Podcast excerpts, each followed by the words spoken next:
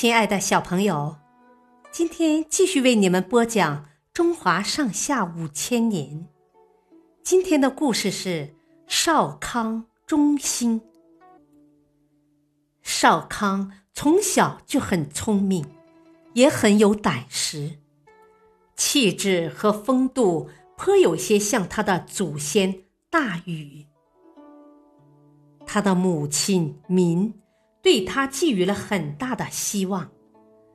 少康懂事以后，民就把家族的辉煌与屈辱，如大禹如何治水，夏启如何自立为王，太康如何失国等，一一告诉了他。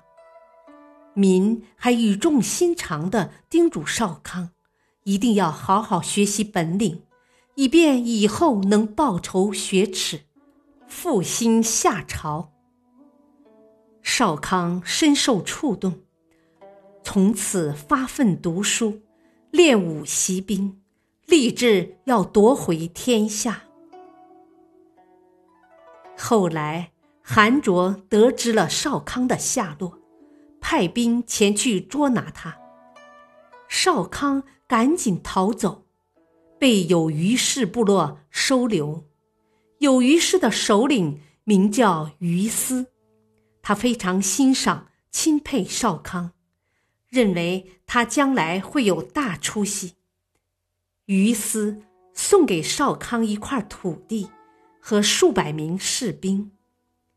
不久之后，又把自己的女儿许配给了少康。就这样。在于斯的帮助下，少康有了一块立足之地。他又陆续召集起那些被后羿和韩卓残害的家破人亡的夏朝旧臣，积蓄力量，准备收复旧国。少康先派自己的儿子祝消灭了韩卓的小儿子羿。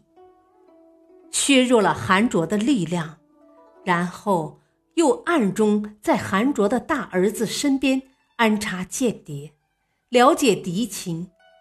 一切准备就绪后，少康发兵进攻韩卓的都城，一路势如破竹，最终夺回了王位。